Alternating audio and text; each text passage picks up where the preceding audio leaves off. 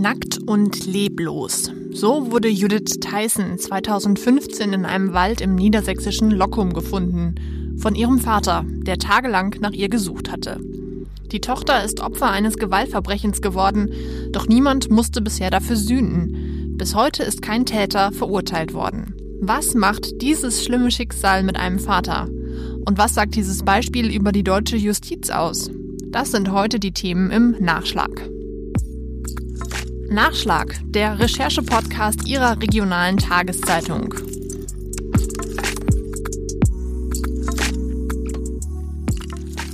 Hallo und herzlich willkommen zu diesem Nachschlag. Mein Name ist Luisa Riepe und ich stelle Ihnen hier immer ein Thema aus unserem Wochenendprogramm näher vor. In dieser Woche geht es um einen Mordfall, der zwar schon fünf Jahre zurückliegt, aber bis heute noch nicht letztendlich aufgeklärt ist. Darüber kann ich sprechen mit meinem Kollegen Dirk Fisser, der mir zugeschaltet ist aus unserem Büro in Hamburg. Hallo Dirk. Ja, moin aus Hamburg. Dirk, ähm, ich würde unseren Podcast gerne starten mit einem Zitat aus deinem Text, den du jetzt kürzlich ähm, über das Thema geschrieben hast. Ähm, dieses Zitat äh, stammt von einem Vater, der, ich sagte es gerade vor einigen Jahren, im Jahr 2015 seine verschwundene Tochter gesucht hat und sie schließlich auch fand, höchst selbst. In einem Waldstück unweit des Klosters Lockum stößt er auf einen seltsam angeordneten Holzstapel, so schreibst du das, und im Rückblick hat er dir diesen Moment so beschrieben, ich hob das Holz ein bisschen an und dann schaute ich in die verwesten Augen meiner Tochter. Da läuft's einem ja wirklich kalt den Rücken runter, oder? Ja, das ist, glaube ich, so ziemlich das Schlimmste, was man sich vorstellen kann als ähm, Elternteil, die Leiche seines eigenen Kindes finden zu müssen und dann auch noch unter diesen Umständen wie in diesem Fall. Ja, wir werden gleich nochmal detailliert im, im Laufe des Podcasts auf diesen Fall eingehen, aber vielleicht starten wir mal mit dem, mit dem Opfer, mit dieser toten jungen Frau. Ihr Name war Judith Tyson. Was weißt du noch über sie? Ja, sie war ähm, zum Tatzeitpunkt 23 Jahre alt, war gerade nach Bad Rehburg gezogen, hatte sich dort eine Wohnung genommen in dem Ort, der, ja, sagen wir mal so rund eine Stunde vielleicht von Hannover mit dem Auto entfernt ist hatte dort die Wohnung bezogen, die war noch nicht ganz fertig renoviert, wollte da noch gemeinsam mit dem Vater die ähm, Arbeiten auch noch abschließen in der Wohnung, aber dazu kam es dann nicht mehr. Sie ähm, verschwand äh, im September und Schüler, Mitschüler von ihr, von ihrer Schule, haben dann ähm, ja die Eltern darüber informiert, wo ist denn Judith? Die ist hier nicht in der Schule, galt eigentlich als sehr zuverlässig. Und ähm, das führte dann dazu, dass ähm, die Mutter von Judith bei der Polizei vorstellig wurde und ihre Tochter dann vermisst gemeldet hat. Sie war dann einige Tage vermisst. Die Polizei hat nach ihr gesucht und wie wir gerade schon gesagt haben, letztendlich gefunden hat sie ihr Vater. Woran ist Judith Tyson denn gestorben? Tja, gute Frage. So genau ließ sich das ähm, gar nicht mehr feststellen. Ähm, es gibt Hinweise, die bei den Obduktionen sich ergeben haben, dass sie wohl erwürgt wurde, dass sie wohl erstickt ist. Darauf deuten einige Umstände hin.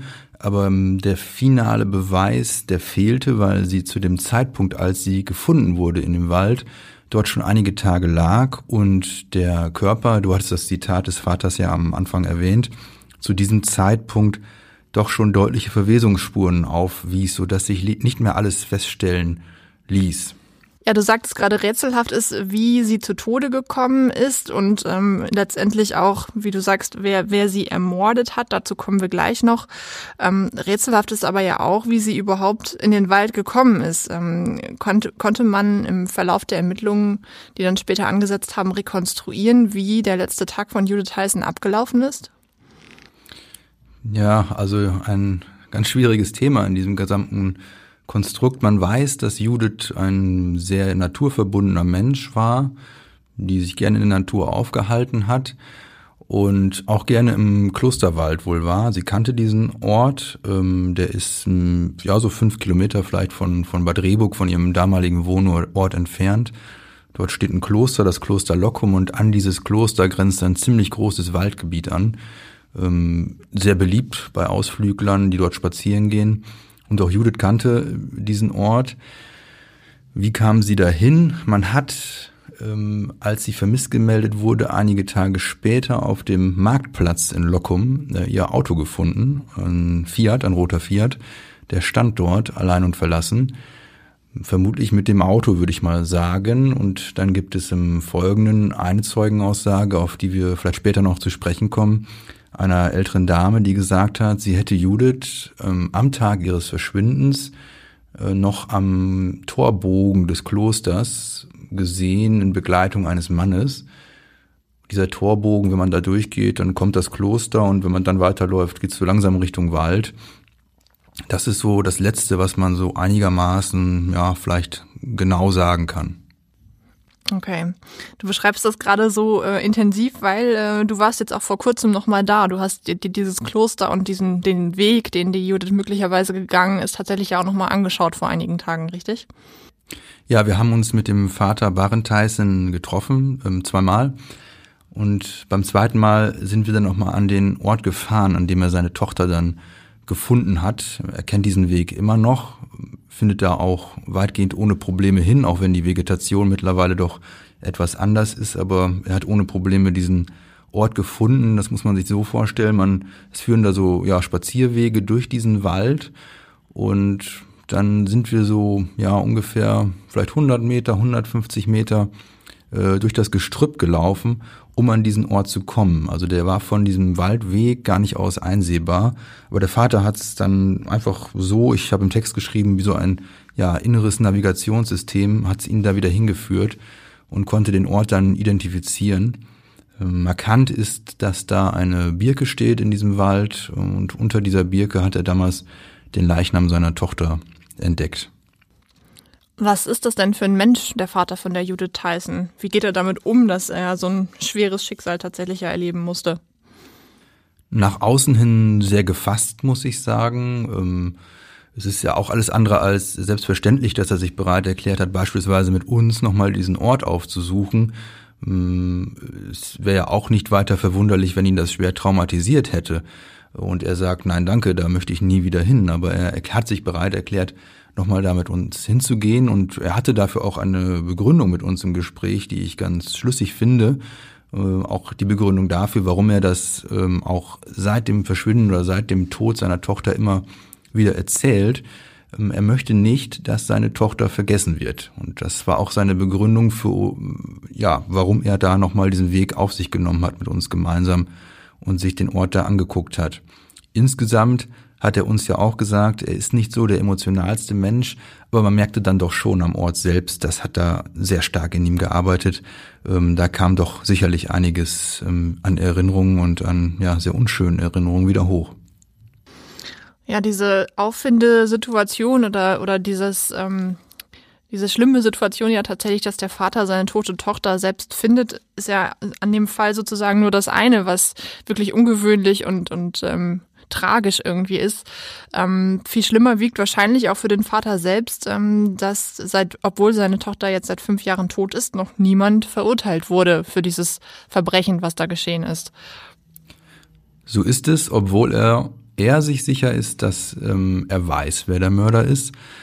Ähm, dass ähm, dieser Mann, den er da bezichtigt, seine Tochter umgebracht zu haben, der stand ja auch tatsächlich zweimal wegen Mordes vor Gericht, zweimal musste er sich dafür verantworten, möglicherweise Judith getötet zu haben. Und nicht nur der Vater sagt, er ist überzeugt davon, dass ähm, dieser Mann, über den wir vielleicht gleich noch im Detail sprechen werden, der Mörder seine Tochter ist. Nein, das sagt auch die Staatsanwaltschaft. Ähm, die ist davon überzeugt und nichtsdestotrotz, bislang gibt es in diesem Fall Judith Tyson kein rechtskräftiges Urteil. Also seit dem Verschwinden und seit dem Tod von Judith ähm, ist in diesem Fall kein Recht gesprochen worden. Mhm. Das liegt sicherlich auch daran, dass in, in der ganzen Ermittlungsarbeit, glaube ich, einiges schiefgegangen ist oder manchmal länger gedauert hat, als es müsste. Ähm, ein Beispiel, was ich ganz spannend fand, ist ja, dass tatsächlich ja auch immer noch die Frage offen ist, ob das jetzt ein Sexualdelikt war oder nicht. Ja, ist auch damit zu begründen. Wir hatten am Anfang darüber gesprochen, dass ähm, Judith halt schon einige Tage wohl auch im Wald lag und somit bei der Obduktion nicht mehr alles festgestellt werden konnte, ähm, was äh, vielleicht man bei einer schnelleren, wenn man sie schneller gefunden hätte, hätte feststellen können. Also DNA beispielsweise an ihrem Körper, die man unmittelbar auswerten konnte und einem möglichen Täter zuordnen können, wurde nicht in der Qualität gefunden, als dass es ausgereicht hätte, da jetzt jemanden vor Gericht ähm, zu verurteilen oder zu identifizieren erst einmal. Mhm. DNA-Spuren sind ja dann doch gefunden worden, wenn ich deinen Text äh, richtig und aufmerksam gelesen habe, und zwar an der Brille des Opfers. Ähm, was hat es damit auf sich gehabt? Ja, man muss sich das so vorstellen, es gab ähm, diesen Auffindeort, an dem der Vater seine Tochter gefunden hat. Und wenn man dann nochmal, sagen wir vielleicht mal so 30 Meter maximal weiter in den Wald hineingeht, da war zum damaligen Zeitpunkt das Gras plattgedrückt, die Vegetation plattgedrückt und man geht davon aus, dass das vermutlich der Ort war, an dem ähm, Judith gestorben ist und sie dann von dort aus ähm, auf diesen äh, Platz geschleift worden ist, an dem der Vater sie dann letztlich gefunden hat. Und an diesem äh, mutmaßlichen Tatort, da sind einige Spuren entdeckt worden, unter anderem eben Judiths Brille. Und auf dieser Brille bei den Untersuchungen nach DNA-Spuren hat man tatsächlich auch was gefunden. Ähm, das war allerdings die DNA eines Opfers eines anderen Sexualverbrechens. Da ist es offenbar bei den Untersuchungen im ähm, Labor zu Pannen gekommen. Da sind offenbar ja, Spurenträger miteinander in Kontakt gekommen oder wie auch immer. Jedenfalls äh, wurde halt von einem ganz anderen Verbrechen da eine DNA-Spur drauf gefunden. Das ist ja dann leider äh, nicht die einzige Panne äh, im Zusammenhang mit DNA-Spuren. Nicht nur die Brille wurde an diesem Ort gefunden, sondern auch ein ziemlich zusammengeknülltes ähm, Kaugummipapier. Mhm. Das ist dann erstmal zu den Akten genommen worden, hat es abgelegt, aber nie ähm, untersucht worden. Das heißt, hat Monate gedauert, bis man nochmal geguckt hat, was haben wir eigentlich nochmal alles in diesem Fall. Bis zu diesem Zeitpunkt hatte man nämlich keine ja, heiße Spur, dieses, dieser Mord schien unaufklärlich. Was haben wir denn noch alles so für Spuren? Lasst uns das nochmal durchgucken. Ja. Und dann entdeckte man dieses Kaugummipapier und hat es dann nochmal auf DNA untersucht und wurde dann auch fündig. Ja, eigentlich unglaublich, ne, dass, dass sowas tatsächlich in einer Ermittlung, in einer Mordermittlung passiert, dass man so ein Beweisstück ähm, ja erstmal irgendwie vergisst. Ähm, so oder so tatsächlich, wie du sagtest, wurde dann DNA ähm, gefunden und die deutete dann auch in eine genaue Richtung. Ähm, du hast vorhin schon angesprochen, es ist genau dieser Mann, von dem äh, der Vater des Opfers bis heute glaubt, dass er der Mörder seiner Tochter ist. Ähm, was war das denn für jemand, der da im, in Verdacht stand? Ein ähm, gebürtiger Emsländer, der mehrfach ähm, als Sexualstraftäter verurteilt worden ist, der ähm, im Emsland und in Ostfriesland äh, sich an Frauen vergangen hat. Und wenn man sich diese Urteile einmal durchliest, dann fällt auf, dass er immer nach dem gleichen Muster vorgegangen ist. Er hat Frauen überfallen, hat sie teils bis zur Bewusstlosigkeit gewirkt und hat sich dann zumindest versucht, an ihnen zu vergehen. Wir haben ja einen Fall beispielsweise aus Meppen, da hat er eine Frau am dortigen Dortmund-Ems-Kanal überfallen, hat sie ins Gebüsch gezerrt, gewürgt und versucht sie zu vergewaltigen. Das ist wohl gescheitert. Er ist dann geflohen. Äh, dieses Verbrechen, das war jahrelang ungeklärt und konnte dann erst äh, durch eine DNA-Spur aufgeklärt werden, nach einigen Jahren. Da wusste man, er ist es. Äh, bei einem anderen Fall oder zwei weitere Fälle aus, aus Friesland. Da war er hingezogen, nachdem er die Strafen vom Landgericht Osnabrück für das Verbrechen in Meppen verbüßt hatte. Zwei Urteile aus Ostfriesland vom Landgericht Aurich. Ähm, dort hat er ebenfalls wieder Frauen überfallen, ins Gebüsch gezerrt oder in einem Fall in ein Auto gezerrt und dort versucht zu vergewaltigen. Und in dem Fall des Autos hat sich das Opfer derart doll gewehrt, dass sie mit den Füßen die Fensterscheibe des Autos zertreten hat. Das Radio sprang an äh, und dann ist er halt geflohen. Und die Tatsache, ähm, dass das so war und er schon mal mit der Polizei in Kontakt war, war eben auch die Ursache, warum ähm, seine DNA-Spur da in der Datenbank hinterlegt war und man relativ schnell dann wusste, wer ist das und vor allem auch, wo ist der eigentlich gerade. Das ist in diesem Fall auch das absolut Außergewöhnliche, dass ähm, die Polizei sehr schnell dann wusste, wo sich diese Person befindet. Nämlich ganz in der Nähe des möglichen Tatorts, richtig? Genau, ähm, beziehungsweise zunächst einmal ganz in der Nähe von Judiths neuer Wohnung in Bad Rehburg. Dort ist ein Maßregelvollzugszentrum. Das ist ein Ort, wo Täter sich zunächst einmal aufhalten, die im Fall von Bad Rehburg drogenabhängig waren. Das Strafgesetzbuch sieht für psychisch kranke oder suchtkranke Straftäter die Unterbringung in einer speziellen klinischen Einrichtung vor. die sich von einem Gefängnis unterscheidet. Im Maßregelvollzug soll die Krankheit behandelt, der Straftäter zugleich aber auch sicher untergebracht werden. Gilt er beispielsweise von seiner Alkoholkrankheit oder Drogensucht als geheilt, könnte er seine Strafe in einem regulären Gefängnis zu Ende absitzen. Dieser Emsländer, sein letztes Urteil aus dem Jahre 2012, da hatte das Landgericht Aurich ähm, ihn verurteilt zu vier Jahren und zehn Monaten Haft mit anschließender Sicherungsverwahrung. Da können wir vielleicht gleich nochmal drauf zu sprechen kommen, was das heißt. Und aber zunächst, bevor er diese Haftstrafe ähm, antritt, sollte er zunächst einmal ja, eine Alkoholsucht auskurieren, die die äh, Richter bei ihm vermuteten. Deswegen kam er dann nach Bad Rehburg in dieses Maßregelvollzugszentrum in Sichtweite der Wohnung von Judith und kam da, so möchte, vergleichsweise schnell in den Genuss von Freigängen, zunächst in Begleitung, dann unbegleitet, obwohl, das muss man dazu, dazu sagen, die Richter in Aurich noch ausdrücklich in dem Urteil festgehalten hatten, dass von dieser Person, von diesem Emsländer, weiterhin eine Gefahr für die Gesellschaft und ganz besonders für Frauen ausgeht, ähm, wenn er freikäme. Und deswegen ist dann auch im, zusammen mit diesem Urteil die Anordnung der Sicherungsverwahrung ergangen. Das heißt, er hätte nach Verbüßung dieser Haft vier Jahre und zehn Monate äh, zunächst einmal gar nicht mehr wieder auf freien Fuß kommen sollen, sondern zunächst in diese sogenannte Sicherungsverwahrung. Nichtsdestotrotz dann aber in Bad Rehburg in diesem Maßregelvollzugszentrum vergleichsweise zügig dann äh, in den Genuss von Freigängen gekommen. Ja, vielleicht kannst du das tatsächlich nochmal erklären. Du hast es gerade schon angesprochen. Ähm, was heißt das konkret Sicherungsverwahrung und wann wird die verhängt? Sicherungsverwahrung ähm, ist ein Mittel, das dann greift, wenn Richter zu der Erkenntnis kommen, dass ähm, auch nach Verbüßung einer Haftstrafe, also wenn, wenn ein Straftäter sein Urteil abgesessen hat, er immer noch gefährlich ist. So gefährlich, dass er ähm, ja nicht mehr in die Gesellschaft, sage ich mal, integriert werden kann. Für die, von, der, von ihm für die Gesellschaft nach wie vor eine Gefahr ausgeht. Und für diese Leute ähm, gibt es ja besondere ähm, Haftanstalten ist das falsche Wort, weil es keine Haft ist, aber besondere Unterbringungsmöglichkeiten äh, in Deutschland. Diese Bedingungen dort sind besser als im normalen Strafvollzug, da es in diesem Sinne kein Strafvollzug ist, sondern naja, ein, ähm, eine Schutzfunktion hat diese Sicherungsverwahrung für die Gesellschaft. Äh, und da sollte der eigentlich nach dieser Haftstrafe hin. Soweit kam es bislang aber ja nicht. Genau, weil er vorher seine Alkoholsucht in den Griff kriegen sollte und dafür nach äh, Bad Rehburg kam. Mm, jetzt mal ganz unabhängig davon, ob er jetzt tatsächlich der Mörder von Judith Tyson war oder nicht. Wie kann es denn sein, dass jemand, der sozusagen gerichtlich bestätigt eine Gefahr für die Allgemeinheit ist, dass so jemand Freigang bekommt? Ist das einfach irgendwie vergessen worden oder oder ähm, hebeln da irgendwelche Regeln sich gegenseitig aus? Ist das mal thematisiert worden?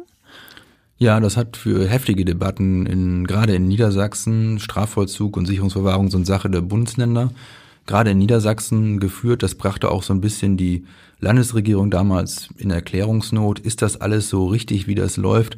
Man kam dann an dem einen oder anderen Punkt zu, dem, zu der Erkenntnis, nein, es ist nicht. Man hat dann da, hier und da mal reformiert, weil es auch nicht der eins, das einzige Problem zu dieser Zeit war. Es gab dann auch ähm, Ausbrüche aus diesen Maßregelvollzugszentren ähm, und äh, andere Vorfälle, die dann zu der Erkenntnis geführt haben, da müssen wir was machen. Wurde dann auch gemacht. Aber zum damaligen Zeitpunkt äh, griffen diese Maßnahmen eben noch nicht. Ähm, du fragtest nach Freigängen. Ähm, das steht jedem nach einer Begutachtung zu, auch wenn er zu einer Haftstrafe verurteilt worden ist. Denn das Ziel einer Haft ist jetzt ja immer, die Person, die da verurteilt worden ist, ähm, wieder in die Situation zu bringen, dass sie sich in die Gesellschaft integrieren kann. Und das bedeutet eben, dass man sie auch auf diese Situation vorbereiten muss. Wie ist es wieder in die Gesellschaft zu kommen? Und deswegen genießen, bekommen Straftäter, äh, nicht jeder, aber bekommen Straftäter eben ähm, das Recht auch auf Freigänge, um sich äh, an die Gesellschaft, ja, um das zu üben, wenn man so möchte. Mhm. In diesem Fall ist es wohl möglich schiefgegangen, wobei wir das tatsächlich Stand heute ja nicht letztendlich sagen können. Aber es gibt doch äh, einige Indizien, Indizien, wenn ich das richtig weiß, äh, die gegen diesen Emsländer sprechen. Ähm, du hast das Kaugummipapier angesprochen, aber da war noch mehr, auf das sich später auch die Gerichte stützen konnten, richtig? Ja, Indizien ist hier das richtige Wort. Ähm, es gibt viele Indizien, aber keinen Beweis. Weil eben niemand gesehen hat, was da passiert ist. Es gibt auch kein Geständnis äh, von diesem Emsländer. Niemand weiß genau, äh, kann also genau sagen, was in diesem Klosterwald, was an diesem Ort da äh, passiert ist. Das äh, weiß niemand, bis auf den möglichen Täter, der ja vielleicht dieser Emsländer ist. Er selbst hat sich da aber nicht zu ähm, geäußert äh, in all den Jahren bislang. Indizien und weitere Spuren, die man äh, gefunden hat, waren beispielsweise ähm, Schramm im Gesicht dieses Mannes. Der hatte an dem Tag, an dem Judith verschwand, hatte der wieder Freigang. Dieses Maßregelvollzugszentrum hat ihm ein Fahrrad zur Verfügung gestellt und das hat er genutzt für Ausflüge in der Region, war mit dem Fahrrad unterwegs. Gegen Mittag kam er da raus, ähm, ist mit dem Fahrrad losgefahren und kam dann etwas früher als äh, üblich wieder und hatte Schramm im Gesicht zu haben, das ähm, die Pfleger dort in dem Maßregelvollzugszentrum ähm, beschrieben. Das hat man auch alles schön dokumentiert. Die Begründung, die er geliefert hat, war, er hätte so eine kleine Kollision mit einem Ast gehabt und dabei die Schrammen ja erlitten. Die Pfleger haben das notiert. Dann, dann wurde bekannt, dass da eine junge Frau verschwunden ist, dass sie tot ist im Maßregelvollzugszentrum ging auch so ein bisschen das Gerücht rum, vielleicht war, hängt er damit, hängt das damit zusammen? Hängt das mit unserem Patienten hier zusammen, den wir haben? Das, ähm, das Gerücht ging darum, aber dieses Gerücht oder auch allein diese Information, dass der Patient an dem Tag mit den Schrammen im Gesicht zurückkam, die einige oder ein Pfleger für ja möglicherweise Kratzspuren hielt, die hat die Polizei nie erreicht. Die ist da irgendwie auf dem Weg zu den Ermittlern versickert, so dass äh, dieser Hinweis dann erst zu dem Zeitpunkt wieder naja, ans Tageslicht kam, als man dann auch äh, die DNA-Spur ausgewertet hatte und ähm, man schon dann, dann wieder im Maßregelvollzugszentrum angeklopft hatte. Mhm. Hat man denn irgendwelche Informationen darüber, ob ähm, dieser Emsländer, dieser verurteilte Sexualstraftäter und die Judith, ob die sich kannten? Sind die sich vielleicht mal in Bad Rehburg über den Weg gelaufen? Es gibt dafür keinen Beleg, auch wenn es den Verdacht zumindest gab, aber den definitiven Beleg gab es nicht, denn der Emsländer wurde seinerzeit dann verhaftet in einer ja, Reha-Praxis, wo er sich gerade zu einer Lymphdrainage aufhielt. Und in dieser Reha-Praxis war seinerzeit auch Judith Patientin. Die hatte nämlich ähm, eine, ja, eine ähm, Hüft-OP hinter sich und erholte sich von den Folgen. Ähm, also beide waren in dieser Reha-Praxis Patienten. Judith wohnte zudem in der Nähe des Maßregelvollzugszentrums, aber es gibt keinerlei Hinweise darauf oder keine Belege dafür, dass die beiden sich kannten. Die Termine zum Beispiel in dieser Praxis haben sich nicht in dem Sinne überschnitten, als dass man sich da vielleicht mal getroffen hätte. Mhm. Ähm, trotzdem kommt es ja letztendlich aufgrund der Indizien zu einem Prozess äh, gegen diesen Emsländer und er wird in erster Instanz auch erstmal verurteilt. So ist es. Die Staatsanwaltschaft in Pferden, das ist die zuständige Anklagebehörde in dem Fall, die ähm, kam zu dem Schluss, wir haben unseren Täter, wir klagen ihn an wegen Mordes. Ähm, und es kam dann zum Prozess vor dem Landgericht in Pferden.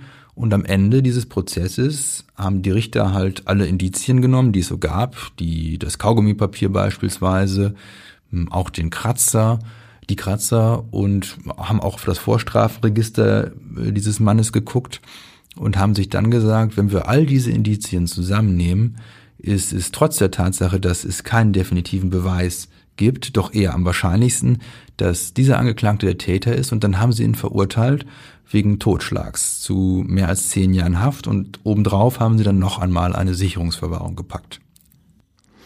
Ja, dieses Urteil ähm, hatte dann letztendlich aber keinen Bestand. Und hier kommt nochmal der Vater von Judith Tyson ins Spiel. Der war nämlich mit dem Urteil nicht, nicht richtig zufrieden und wollte eigentlich, dass dieser Mann tatsächlich auch wegen Mordes verurteilt wird und ist in Revision gegangen. Eigentlich ziemlich tragisch, wenn man jetzt das im Rückblick betrachtet, oder? Ja, das kann man durchaus so sehen. Also der Vater, wie du zu Recht sagst, hat Rechtsmittel gegen das Urteil eingelegt. Nicht nur er, sondern auch der Angeklagte. Das ist vielleicht nicht sonderlich verwunderlich. Also beide haben den BGH, den Bundesgerichtshof, angerufen in Karlsruhe. Und von dort kam dann nach einiger Zeit, nach der Überprüfung, äh, das Urteil, ähm, dass das Urteil aus Pferden aufgehoben wird und zurückverwiesen wird und neu, das ganze Verfahren neu verhandelt werden muss. Die Richter aus Karlsruhe schrieben in ihre Entscheidung hinein, der, die neue Kammer am Landgericht in Pferden, die müsste nochmal genauer prüfen, ob es nicht doch äh, sogenannte Mordmerkmale gibt. Die sind notwendig, wenn man jemanden äh, wegen Mordes verurteilen will. Ein Mörder ist, wer aus Mordlust zur Befriedigung des Geschlechtstriebs, aus Habgier oder sonst aus niedrigen Beweggründen, heimtückisch oder grausam oder mit gemeingefährlichen Mitteln oder, um eine andere Straftat zu ermöglichen oder zu verdecken, einen Menschen tötet. So steht es im Strafgesetzbuch. Konkret bedeutet es, kann eines dieser Elemente einem Täter nachgewiesen werden, ist die Grundvoraussetzung für den Mord erfüllt. Die Tat kann dann vom Gericht mit Hilfe des Gesetzes geahndet werden, wobei als Strafe bei einem Mord eine lebenslange Freiheitsstrafe vorgesehen ist.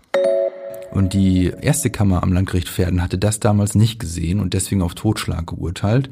Die BGH-Richter sagten, guckt euch das doch nochmal genauer an. Zugleich haben sie aber auch die Revision des äh, Angeklagten, des Emsländers, verworfen. Hieße also, hätte der Vater keine Rechtsmittel eingelegt, hätte nur der Beschuldigte, der Angeklagte Rechtsmittel angelegt, dann wäre dieses Urteil, dieses Totschlagsurteil jetzt rechtskräftig. Ist es nicht, denn es ist nochmal verhandelt worden und ähm, die, äh, die in der zweiten Verhandlung kam das Gericht zu einem ganz anderen Urteil, nämlich Freispruch. Wieso das?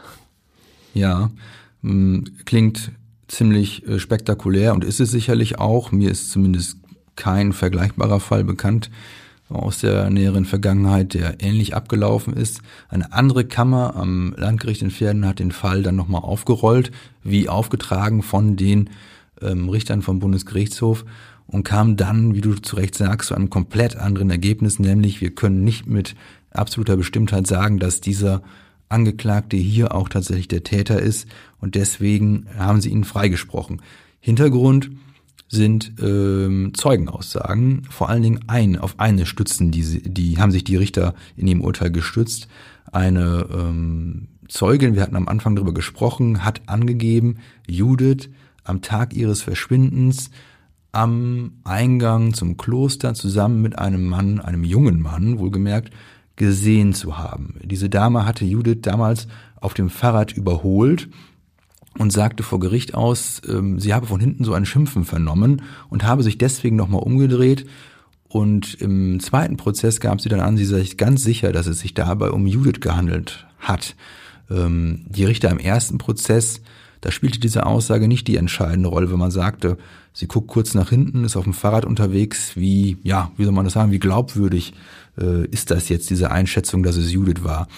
Äh, Im zweiten Prozess wurde das anders gewichtet, ähm, auch in Kombination mit anderen Zeugenaussagen, die angaben, sie hätten Judith im Verlaufe des Tages vor ihrem Verschwinden ähm, auch mit einem Mann gesehen, der ganz offensichtlich nicht der Angeklagte sein können, konnte, weil der zum Tatzeitpunkt schon fast 50 war, also kein junger Mann, äh, von der Statur auch anders, von der Haarfarbe anders. Und deswegen haben die Gerichter, Richter dann in der Zusammenschau gesagt, ähm, dass wir haben starke Zweifel daran, dass der Angeklagte der Täter ist und dann gilt in Deutschland im Zweifel für den Angeklagten. Das haben die Richter dann sehr konsequent ausgelegt und haben auf Freispruch entschieden. Ja, du ähm, sagtest es gerade, im Zweifel für den Angeklagten ist so ein Grundsatz vor Gericht. Ähm, den kann wahrscheinlich der Vater des Opfers nicht so richtig nachvollziehen, oder? Er kann das nicht akzeptieren, denn er ist ja auch davon überzeugt, dass der Mann, der da auf der Anklagebank saß, der Richtige ist. Nicht nur er, ich hatte es schon gesagt. Auch die Staatsanwaltschaft hält daran fest, dieser Angeklagte ist der Täter. Nach Überzeugung der Staatsanwaltschaft, nach Überzeugung des Vaters. Das ist auch der Grund, warum ähm, der Vater und die Staatsanwaltschaft beide jetzt noch einmal Rechtsmittel eingelegt haben. Das heißt, das Verfahren liegt jetzt wieder beim Bundesgerichtshof und wieder guckt man sich da an, ähm, ob das Urteil so korrekt ist, ob es da Fehler im Laufe der Verhandlungen äh, gegeben hat und die dazu führen könnten, dass das Verfahren dann noch einmal, sprich zum dritten Mal, vor dem Landgericht in Pferden verhandelt werden müsste. Das steht noch aus, die Prüfung. Ja, okay. Das heißt, wir haben jetzt äh, einen verurteilten Sexualstraftäter, der als Täter in Frage kommt. Wir haben einen ja, ominösen jungen Mann, mit dem Judith möglicherweise unterwegs war. Ähm, tatsächlich war der Vater selbst ja auch mal tatverdächtig. Kannst du den Aspekt vielleicht auch nochmal erläutern? Ja, so ist es. Also ähm, er hatte sich damals, nachdem man das Auto von Judith auf diesem Marktplatz gefunden hatte, äh, selbst auf die Suche nach seiner Tochter begeben. Er wusste halt eben von der Naturverbundenheit von Judith und da lag es natürlich nahe, im Klosterwald zu gucken. Nicht nur er hat da gesucht, auch die Polizei, die hatte auch ähm, sogenannte Man-Trailer-Hunde im Einsatz. Das Problem, diese Hunde waren darauf spezialisiert, lebende Menschen zu finden und keine Leichen. Die Polizei ging also die Wege dort ab. Ähm, der Vater ist abseits der Wege gelaufen äh, an einem Tag, kam am zweiten Tag wieder und an diesem zweiten Tag da im Wald hat er die Leiche seiner Tochter dann gefunden unter diesem äh, Asthaufen und hat die Polizei informiert. Das ist ein Fakt, der ihn so ein bisschen ähm, ja äh, als verdächtig erschienen ließ, denn ähm, wie ich schon geschildert hatte, der Fundort ist weit weg von jeglichen Wegen. Also den findet man, es ist absolut unwahrscheinlich eigentlich, dass man den einfach so findet, aber in dem Fall war es halt so. Und hinzu kommt, dass er nach dem Verschwinden seiner Tochter auch noch die Wohnung aufgeräumt hat, der Tochter. Äh, ich hatte ja schon gesagt, sie war da gerade eingezogen. Da waren noch so ein bisschen ja, äh, Reste der Renovierungsarbeiten von der Küche, hatte er mir erzählt. Das hat er weggewischt. Er hat sich um die Katze von Judith gekümmert, hat gefüttert, hat die gefüttert und hat geputzt und aufgeräumt. Das in Zusammenschau mit der Tatsache, dass er die Leiche seiner Tochter gefunden hat, führte zu der Vermutung seitens der Polizei, dass der Vater möglicherweise der Täter ist und diese Wohnung halt geputzt hat, um ähm, da Hinweise verschwinden zu lassen, die auf seine mögliche Täterschaft hätten hindeuten lassen. Und deswegen wurde er halt zeitweise in diesem Verfahren als Beschuldigter geführt und wurde da auch, wie er das geschildert hat, sehr intensiv vernommen. Am Ende kam es dann aber zu dem Ergebnis, äh, er war es nicht und das ist auch, steht auch nochmal explizit in dem zweiten Urteil vom Landgericht Pferden drin. Der Vater ist nicht der Täter in diesem Fall, aber für ihn ist das natürlich ein schwacher Trost. Ähm, denn es gibt niemanden, der dafür verurteilt wurde. Und er hat mir geschildert, in diesem Moment, als dieses Urteil da fiel, der Freispruch für den Angeklagten, da kam in ihm diese Angst wieder hoch. Was passiert jetzt? bin ich jetzt wieder derjenige, der in den Fokus rückt? Macht man mir jetzt wieder Vorwürfe, dass ich meine Tochter umgebracht haben soll? Ja, diese Sorge begleitet ihn seitdem, ähm, seitdem ähm, der Freispruch da an Pferden erfolgt ist. Ja, eigentlich ist das fast noch ein, ein, drittes Trauma, was dieser Mann erleiden muss, nachdem er seine Tochter verloren hat, sie selber gefunden hat, ähm, niemand verurteilt wird und er selbst auch noch äh, in den Fokus der Ermittlungen gerät. Ja.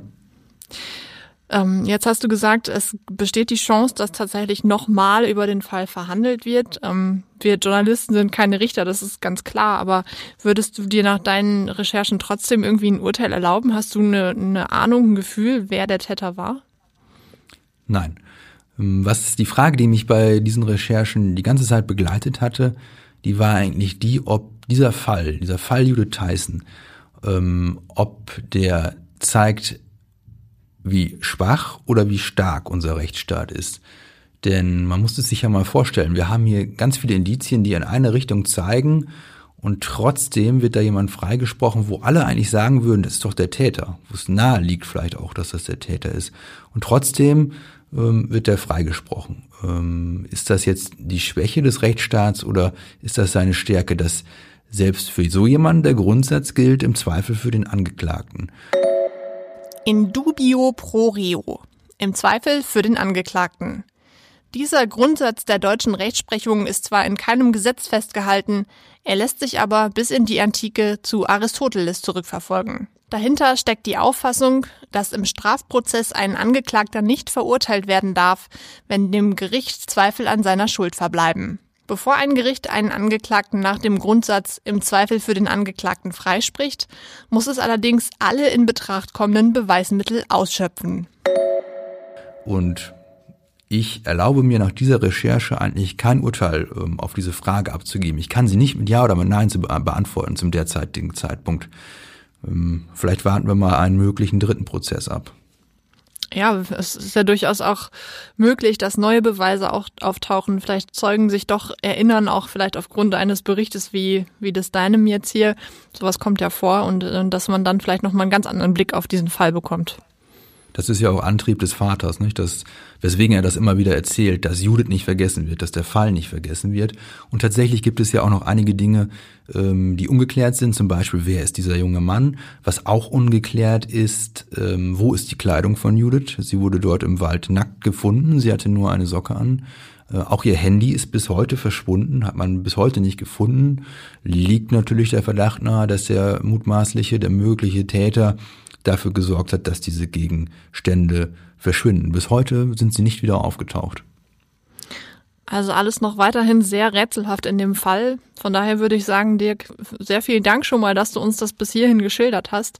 Und ich glaube, ähm, wir beide auf jeden Fall und ich hoffe auch jeder, der das hört, wird jetzt nochmal dranbleiben und sicher gespannt verfolgen, wie es in dem Fall weitergeht. Ja, wir bleiben auf alle Fälle am Ball und warten erstmal ab, was da als Entscheidung aus Karlsruhe kommt. Ähm, entweder Freispruch oder das Urteil wird aufgehoben und es muss neu verhandelt werden. Wann ist das ähm, die Entscheidung dazu erwarten? Ich hatte angefragt, ähm, da gab es noch keine Tendenz. Also das dauert wohl noch ein bisschen. Die Ungewissheit also, mit der der Vater da leben muss, das wird mindestens noch einige Monate anhalten.